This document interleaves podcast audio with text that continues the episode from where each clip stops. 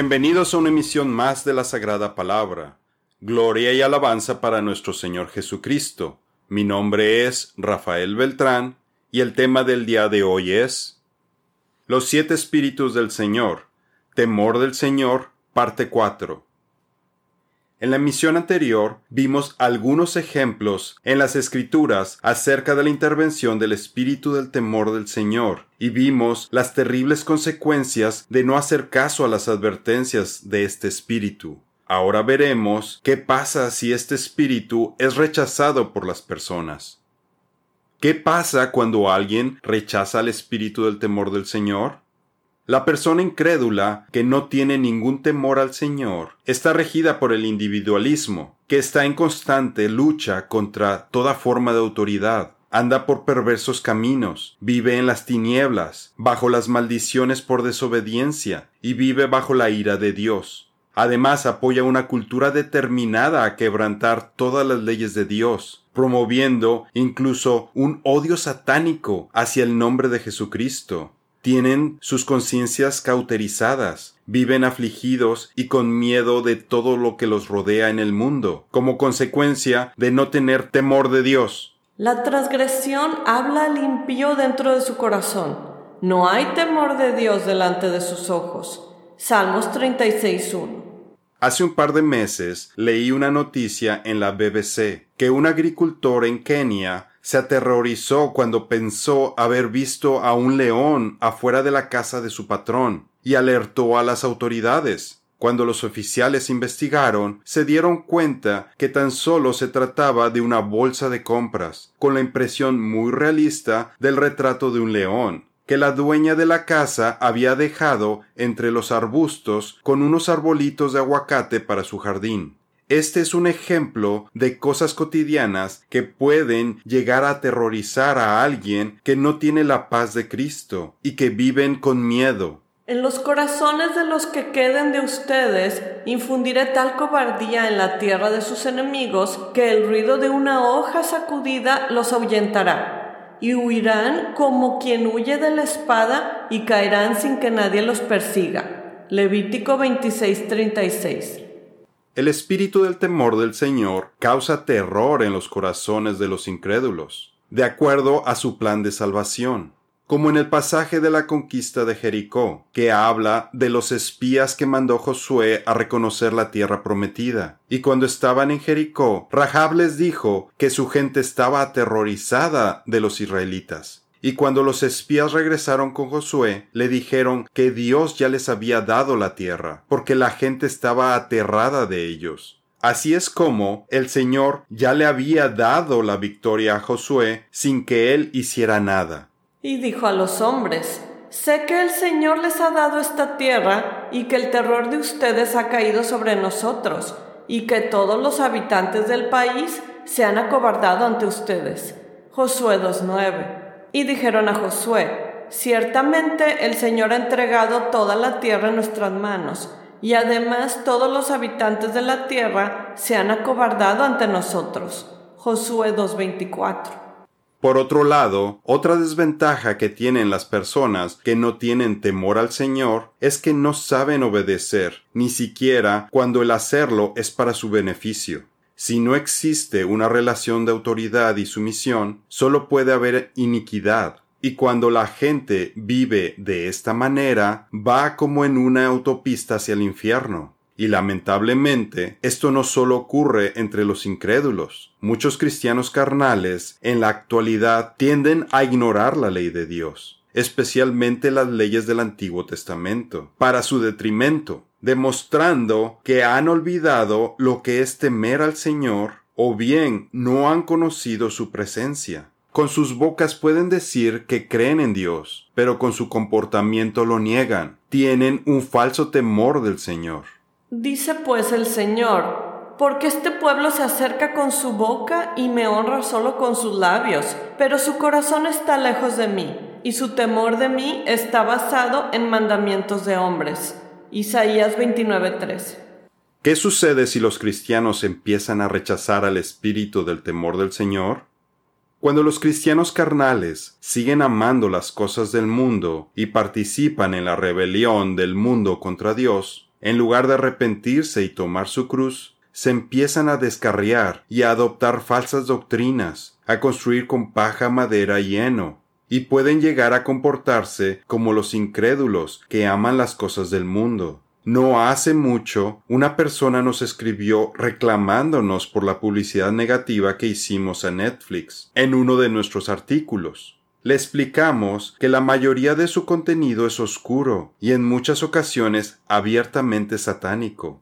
Y aunque ella decía que había cosas bonitas como documentales de naturaleza, incluso esos documentales están llenos de las agendas satánicas que promueven mentiras acerca de la evolución y los millones de años. Como vimos en nuestro artículo, había dinosaurios en el arca de Noé, parte 1, en otra ocasión, otra persona creyente defendió las películas de Disney, pero vemos que esta empresa también tiene una agenda satánica, porque se le encomendó al masón Walt Disney que promoviera las artes ocultas en los Estados Unidos educando a los niños para que crecieran con esta propaganda. Podemos ver a Mickey Mouse como un aprendiz de brujo en la película de fantasía de 1940 y desde sus inicios esta compañía ha hecho dibujos animados supuestamente inocentes, pero que con mucha frecuencia muestran a brujas, hechiceros y personas con poderes sobrenaturales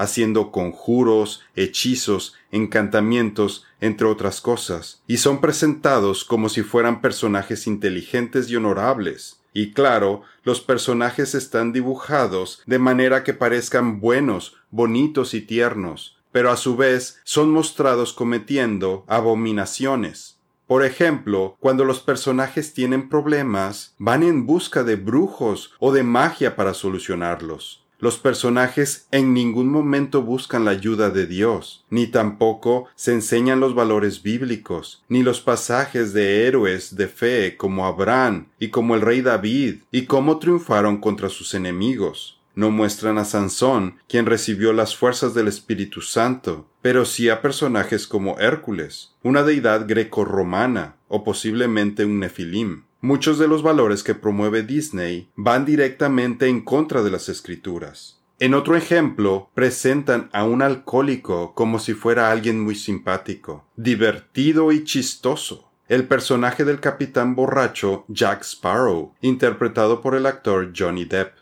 Es el protagonista de todas las películas de la serie de Piratas del Caribe, en donde además muestran muchos símbolos de muerte. Es muy fácil encontrar símbolos diabólicos y paganismo en los contenidos de Disney, incluyendo demonios, dragones, serpientes, pentagramas, fantasmas, extraterrestres, etc. Y muchos de sus personajes son dibujados haciendo señales de cuernos, que los identifica como adoradores de Satanás. Además, recientemente están promoviendo la confusión sexual y presentan la homosexualidad como algo normal y amoroso, como en la nueva versión de La Bella y la Bestia, Toy Story 4 y Jungle Cruise. Además presentan nuevos personajes LGBTQ en los cómics de Marvel, otra empresa de Disney. Evite que sus niños vean esta programación que cada vez es más perversa. Resista la tentación de utilizar la programación de Disney como si fuera una niñera para que entretenga a sus hijos porque lo único que va a hacer es adoctrinarlos en satanismo y en ocultismo. Lamentablemente, toda esta actividad diabólica se ha ido incrementando con el tiempo, y es de las cosas que pavimentan el camino para que se incremente el pecado de la homosexualidad, y que regresemos a vivir como en los tiempos de Lot, de Sodoma y Gomorra, y de Noé, dando cumplimiento a las profecías de los tiempos de la segunda venida de Jesucristo. Instruye al niño en el camino que debe andar, y aun cuando sea viejo no se apartará de él.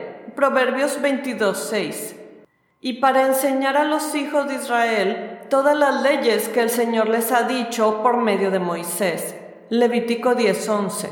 Debemos de dejar de defender el entretenimiento del mundo y enfocar nuestros esfuerzos en defender las enseñanzas de la Biblia nuestro mundo sería un mejor lugar para vivir si todos tuviéramos el temor al Señor. Pero si mi pueblo, que lleva mi nombre, se humilla y ora, busca mi rostro y se aparta de su conducta perversa, yo oiré desde el cielo, perdonaré sus pecados y restauraré su tierra. Segunda de Crónicas 7:14.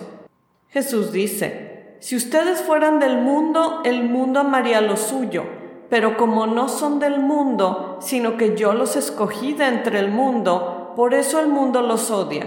Juan 15:19 la única vez que los cristianos no necesitan poner atención a la ley, Torah, es cuando están caminando tan cerca de Dios en el Espíritu que el temor de Dios los mantiene dentro de la ley, sin la ayuda de la ley escrita y sus sanciones. Como lo vimos en nuestro artículo Génesis 6.8, La gracia de Dios, parte 2. Sin el temor del Señor, una iglesia nominal, solo de nombre, ni siquiera puede afirmar que ha recibido la gracia salvadora de nuestro Señor Jesucristo, ya que promueven el nunca guardar la ley del Señor, y que quienes lo hacen son llamados de forma despectiva legalistas o fariseos. Si la iglesia que se llama a sí misma cristiana no cumple con la Torá, ¿Cómo puede uno esperar que los incrédulos del mundo lleguen a respetar la ley de Dios o creer que existe la salvación en el cristianismo? Negar la ley de Dios es negar al Dios de la ley.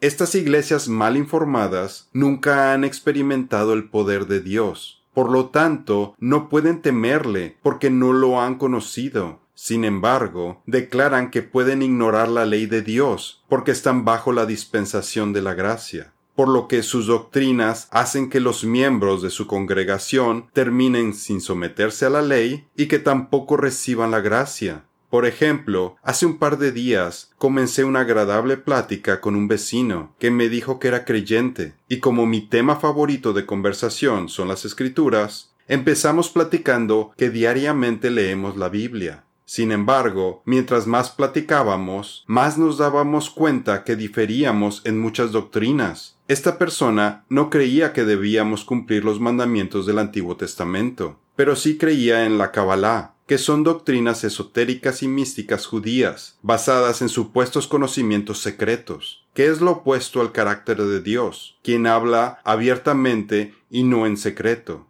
La Kabbalah pone como el dios de este universo a Ein Sof, que curiosamente es representado como una serpiente, y creen que está por encima del dios de la Biblia, una blasfemia basada en las cosas profundas de Satanás, de Apocalipsis 2.24. Y también creía en falsas doctrinas pentecostales, como que él tenía el don de hablar en lenguas, y con ello no se estaba refiriendo a hablar algún idioma conocido como el inglés, francés o ruso, con el que podía evangelizar a alguien, sino a un idioma ininteligible que solo Dios puede entender, la glosolalia, que es una mala interpretación de las escrituras, fomentada por Satanás, pero este es tema de otro artículo.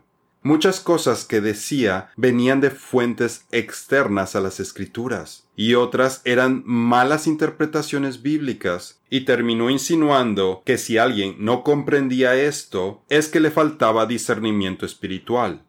Necesitamos estar estudiando constantemente la Biblia, precisamente para darnos cuenta de cualquier falsa doctrina que contradiga las escrituras, y tener un mejor discernimiento espiritual. A su vez, necesitamos tener mucho cuidado con las interpretaciones bíblicas que escuchamos, inclusive de nuestros pastores, y ser como los de Berea, quienes verificaban con las escrituras todo lo que les decía el apóstol Pablo. Inclusive, esto aplica para todos los estudios que publicamos en este sitio, en donde buscamos compartirles lo que hemos aprendido y entendido hasta ese momento. Sin embargo, hay estudios en donde hemos necesitado hacer cambios o estamos en proceso de revisarlos, porque tenemos nuevas revelaciones o bien nos damos cuenta de algún error. Por ejemplo, si utilizamos una mala traducción bíblica, necesitamos prestar atención con respecto a las traducciones de la Biblia que utilizamos. Y por lo mismo, en muchas ocasiones nos vamos al hebreo y al griego para verificar el texto. Hay veces que hemos encontrado versículos bíblicos en donde ninguna traducción al español nos parece buena, y entonces optamos por agregar palabras entre corchetes para que se entienda mejor el texto. Enséñame, Señor, tu camino, para que camine yo en tu verdad. Dale firmeza a mi corazón, para que siempre tema tu nombre. Salmos 86:11. También necesitamos tener extra precaución si somos expuestos a doctrinas o tradiciones fuera de las escrituras, como el Talmud, las tradiciones rabínicas, libros apócrifos, etc. Porque es muy fácil que sin el temor del Señor podamos ser engañados, porque todos vamos a estar frente al Señor y vamos a rendirle cuentas de todo lo que hicimos con los talentos que nos otorgó. Esto para que ya no seamos niños, sacudidos a la deriva y llevados a donde quiera por todo viento de doctrina, por estratagema de hombres que, para engañar, emplean con astucia las artimañas del error, sino que, siguiendo la verdad con amor, crezcamos en todo hacia aquel que es la cabeza, Cristo. Efesios 4, 14 y 15. Como ya hemos mencionado en otros estudios, Satanás busca que la humanidad viva de forma opuesta a lo que Dios dice. Por ello, no es de sorprenderse que vivamos en una sociedad en la que todo tiende a la destrucción y al caos, y que está al revés de como debería ser, como los doctores y los hospitales que destruyen la salud, jueces y abogados que pervierten la justicia, universidades que adoctrinan y destruyen el verdadero conocimiento, medios de comunicación que destruyen la información, divulgan mentiras y ocultan, tergiversan y censuran la verdad, gobiernos que no protegen los intereses y las libertades del pueblo, sino los propios y los de los grandes empresarios. El común denominador es que todos estos grupos no tienen temor de Dios, como en la parábola de la viuda y el juez injusto. Jesús les contó una parábola para enseñarles que ellos debían orar en todo tiempo y no desfallecer. Había en cierta ciudad un juez que ni temía a Dios ni respetaba a hombre alguno. También había en aquella ciudad una viuda, la cual venía a él constantemente diciendo, Hágame usted justicia de mi adversario. Por algún tiempo el juez no quiso, pero después dijo para sí, aunque ni temo a Dios ni respeto a hombre alguno, sin embargo, porque esta viuda me molesta, le haré justicia, no sea que por venir continuamente me agote la paciencia. El Señor dijo, escuchen lo que dijo el juez injusto, y no hará Dios justicia a sus escogidos que claman a Él día y noche. ¿Se tardará mucho en responderles? Les digo que pronto les hará justicia. No obstante, cuando el Hijo del Hombre venga, ¿hallará fe en la tierra? Lucas 18, 1 al 8. Cabe mencionar que estas cosas no son nuevas. En los tiempos del profeta Habacuc ya había esa misma percepción con respecto a los juzgados, también antes ya había malos doctores. Había una mujer que padecía de flujo de sangre por doce años. Había sufrido mucho a manos de muchos médicos y había gastado todo lo que tenía sin provecho alguno, sino que al contrario había empeorado. Marcos 5, 25 al 26. No es cosa de reyes o lemuel, no es cosa de reyes beber vino, ni de los magistrados el licor, no sea que bebiendo olviden lo que se ha decretado y perviertan el derecho de todos los afligidos. Proverbios 31, 4 y 5. Si alguien rechaza al espíritu del temor del Señor, está rechazando al Todopoderoso. Al no tener miedo de Él y estar acostumbrado a vivir en la época de la información, en donde el conocimiento ha sido incrementado, es muy fácil tener acceso, escuchar o ver lo que uno quiera, cuando uno lo quiera, e informarse fácilmente acerca de cualquier tema utilizando el Internet la persona termina formándose a sí mismo un Dios, de acuerdo a sus necesidades, sus conveniencias y su imaginación humana. Este Dios hace y dice lo que la persona quiere escuchar, tal y como lo explicó Voltaire. Dios hizo al hombre a su imagen y el hombre le devolvió el favor. Y ese tipo de idolatría es lo que tenemos actualmente en todas las sociedades del mundo dioses imaginarios creados a la imagen de las personas, inclusive dentro de la iglesia cristiana. El problema de este rechazo al Dios verdadero es que sin el espíritu del temor del Señor, las personas no pueden entender quién es Dios, y tampoco pueden darse cuenta si su visión de Dios está distorsionada. entonces esto afectará la forma en la que viven, caminando en caminos de iniquidad. El espíritu del temor del Señor nos ayuda a conocer al verdadero Dios y nos guía para que moldeemos nuestras vidas para que sean agradables ante sus ojos y podamos adorar al Dios verdadero tal como se nos presenta en las páginas de las Escrituras, en sus términos y no en los nuestros. El Señor dijo, Yo soy el Señor y no cambio. Observe lo grave que es rechazar al espíritu del temor del Señor en el siguiente pasaje, porque Dios enlista a quienes no le temen junto con los hechiceros, adúlteros, quienes hacen falsos juramentos y opresores indeseables para ser enjuiciados. Me acercaré a ustedes para el juicio, y seré un testigo veloz contra los hechiceros, contra los adúlteros, contra los que juran en falso, y contra los que oprimen al jornalero en su salario, a la viuda y al huérfano, contra los que niegan el derecho del extranjero, y los que no me temen, dice el Señor de los ejércitos, porque yo, el Señor, no cambio. Malaquías 3, 5 al 6a. El que anda en rectitud teme al Señor, pero el de perversos caminos lo desprecia. Proverbios 14, 2. En nuestra siguiente misión estudiaremos al Espíritu del Señor, del cual hablaba nuestro Señor Jesucristo cuando leyó el libro del profeta Isaías en la sinagoga. El Espíritu del Señor está sobre mí, porque me ha ungido para anunciar el Evangelio a los pobres, me ha enviado para proclamar libertad a los cautivos y la recuperación de la vista a los ciegos, para poner en libertad a los oprimidos, para proclamar el año favorable del Señor Lucas 4, 18 al 19.